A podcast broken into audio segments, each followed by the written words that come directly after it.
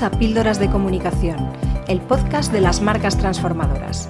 Soy Noelia Perlacia, DIRCOM de la agencia Avance Comunicación y te voy a acompañar en este viaje por la comunicación corporativa para aportar visibilidad, notoriedad y confianza a las marcas.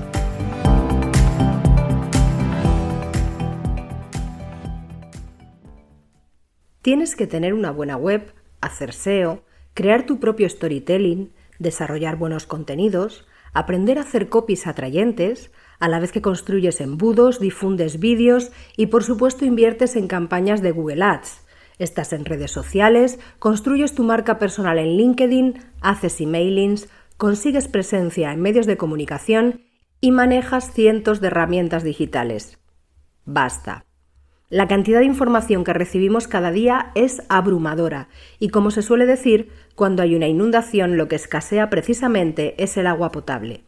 Estamos rodeados de expertos, gurús y especialistas que tienen siempre la fórmula mágica para facturar miles de euros, casi sin esfuerzo y sin invertir ni un euro en publicidad, aunque hay que decir que ellos sí que invierten. Esto provoca que los responsables de algunas marcas crean que hay que hacerlo todo, que hay que estar en todas partes, que hay que invertir grandes cantidades y no es así. Casi toda la información sobre marketing, especialmente en el caso del marketing digital, se centra en el uso de herramientas, en acciones y contenidos, y eso sinceramente es empezar la casa por el tejado. Todas las acciones que he nombrado al principio son muy útiles, válidas y eficaces, pero antes de llegar a ellas y a seleccionar las más apropiadas para una marca o un negocio, hay que analizar en profundidad los fundamentos de la propia marca y del negocio. El marketing digital ha supuesto una enorme oportunidad para muchas empresas, sobre todo para las pymes, que pueden llegar de una forma mucho más eficiente a sus públicos, de una forma más económica, aunque los costes a tener en cuenta no son solo financieros, y por supuesto de manera medible, sin embargo, asumir que las acciones de marketing van a proporcionar un camino recto hacia el éxito es un planteamiento equivocado y es la razón por la cual las acciones de marketing fracasan y las relaciones con los proveedores que las llevan también. Según un reciente estudio de la publicación Directivos y Dirigentes, hay varias razones principales por las cuales los negocios fracasan. Por un lado, la falta de planificación, desde la propia definición de la propuesta de valor hasta su operativa y sus finanzas.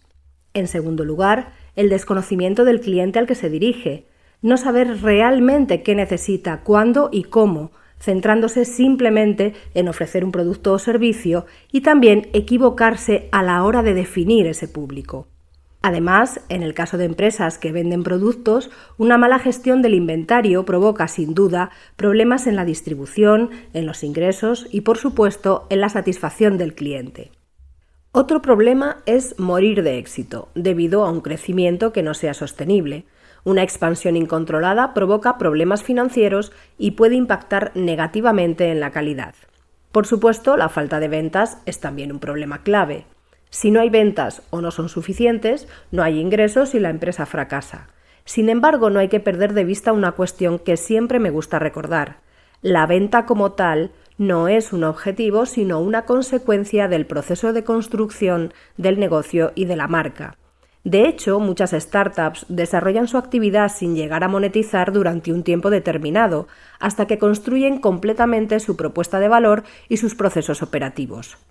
Otro problema que suele producirse, sobre todo en aquellos modelos de negocio que dependen de los conocimientos y habilidades personales, como por ejemplo los servicios de consultoría de cualquier tipo de ámbito, es la necesidad de delegar y de captar y gestionar talento.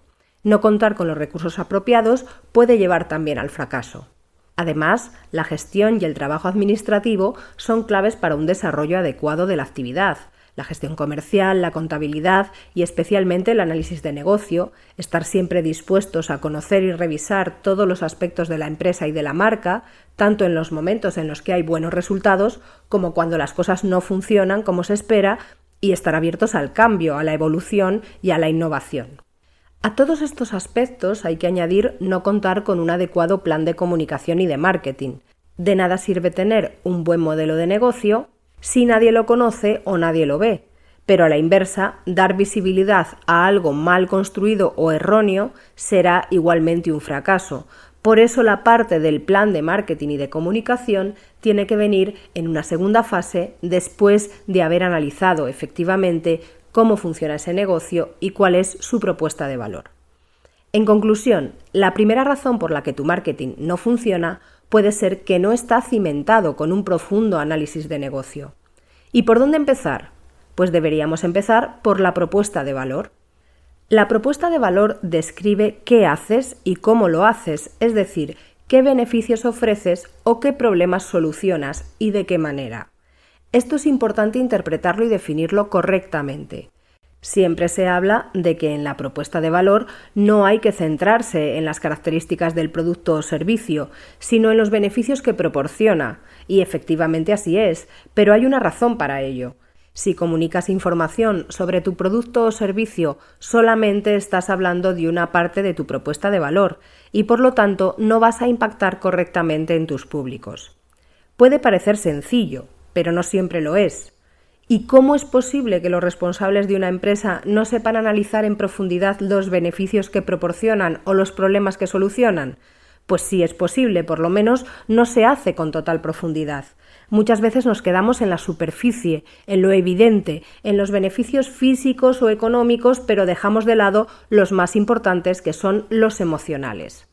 Por ejemplo, si tienes una tienda de ropa, ¿qué beneficios aportan tus prendas además de un estilo, un diseño o un precio que se ajusten a las necesidades de tus clientes? pues hay otros factores muy importantes como sentirse mejor, estar a la moda, ofrecer una buena imagen o una imagen diferente, la sensación de estrenar algo que tanto nos gusta, la sensación de satisfacción cuando compramos algo que nos satisface, la propia experiencia de la compra, en fin, que hay múltiples beneficios que no son materiales o racionales, sino emocionales y que son tremendamente poderosos, por lo que deben ser analizados y tenidos en cuenta. Pero el uso de tu producto o servicio no solo produce beneficios, sino que tiene costes, y no solo costes económicos. Estos costes también tienen que ser analizados con tanta atención como los propios beneficios y buscar la forma de compensarlos o contrarrestarlos. Solemos prestar mucha atención al coste económico, pero es uno de los factores más sencillos, entre comillas, de compensar, puesto que si el beneficio que ofreces es muy importante, el coste pierde relevancia. Los costes son variados según cada producto o servicio. Por ejemplo, siguiendo con el ejemplo anterior de la tienda de ropa, un coste puede ser el tiempo que se necesita para acudir a la tienda física, dependiendo de su ubicación, lo cual puede ser compensado mediante la opción de compra online. Habitualmente se habla de objeciones del cliente y de tener preparados argumentos para dichas objeciones, pero en realidad más que objeciones son barreras que hay que eliminar no solo con palabras, sino con acciones reales. Por supuesto, qué haces y cómo lo haces debe ser diferente a cómo lo hace tu competencia, porque a no ser que realmente hagas algo en lo que no tengas ningún competidor posible, o eres diferente o compites únicamente por precio. Tan importante como definir qué se hace y cómo se hace es definir claramente para quién se hace. Corren ríos de tinta, por decirlo así, sobre la importancia de la segmentación de los públicos y de la definición del buyer persona, pero pocas veces se hace en profundidad. Más allá de la edad, el sexo, la ubicación, la situación socioeconómica, el nivel de estudios o sus aficiones, que son eh, las habituales variables, hay que ir mucho más allá y llegar a conocer y describir sus motivaciones más profundas, sus problemas, cómo se relaciona, qué le inspira. Evidentemente, cuando un negocio empieza de cero, esto supone hacer una importante abstracción, hacer estudios de mercado, investigar y probar hasta llegar realmente a ese perfil perfecto del cliente ideal. Sin embargo, cuando un negocio ya está en funcionamiento, la fuente de información es evidente los propios clientes que ya existen y que pueden proporcionarnos datos tan valiosos como por qué nos compran y por qué nos contratan, cuándo, cómo utilizan nuestros productos o servicios, si están satisfechos, si son fieles, si repiten, si nos recomiendan. Esa es la información realmente más valiosa. Al definir a tu cliente ideal existe un peligro, que describas de forma subjetiva, intentando crear un modelo ficticio que en realidad estamos amoldando al producto o al servicio que ofrecemos. Esto es un gran error, ya que es el producto o servicio y sus beneficios los que deben dar respuesta a las necesidades de ese cliente ideal. Si realmente este análisis está hecho de forma profunda y exhaustiva, si conoces los problemas de tu cliente, sus necesidades y sabes cómo tu producto o servicio los soluciona, el planteamiento de tu plan de marketing será sin duda mucho más eficaz. Con esta información tenemos los cimientos perfectos para construir el plan de comunicación y marketing, así como los mensajes que se deben trasladar y de qué manera. En resumen, tu marketing funcionará en la medida en que tengas bien definido todo lo anterior. Y a partir de ahí no hay que estar en todas partes, no hay que hacer todo tipo de acciones, ni hay que saber de todo. Debes estar solamente allí donde se encuentren tus clientes ideales y conectar con ellos a través de sus inquietudes, problemas y necesidades de una forma real. La siguiente decisión será buscar apoyos externos o desarrollar internamente tus acciones, pero sabiendo cuáles son los fundamentos importantes. Espero que este contenido te haya resultado inspirador y relevante. Si es así, comenta, comparte, suscríbete y nos vemos en el próximo episodio de Píldoras de Comunicación. Hasta aquí nuestro episodio de Píldoras de Comunicación. Si te ha gustado, compártelo y no dejes de escuchar el próximo.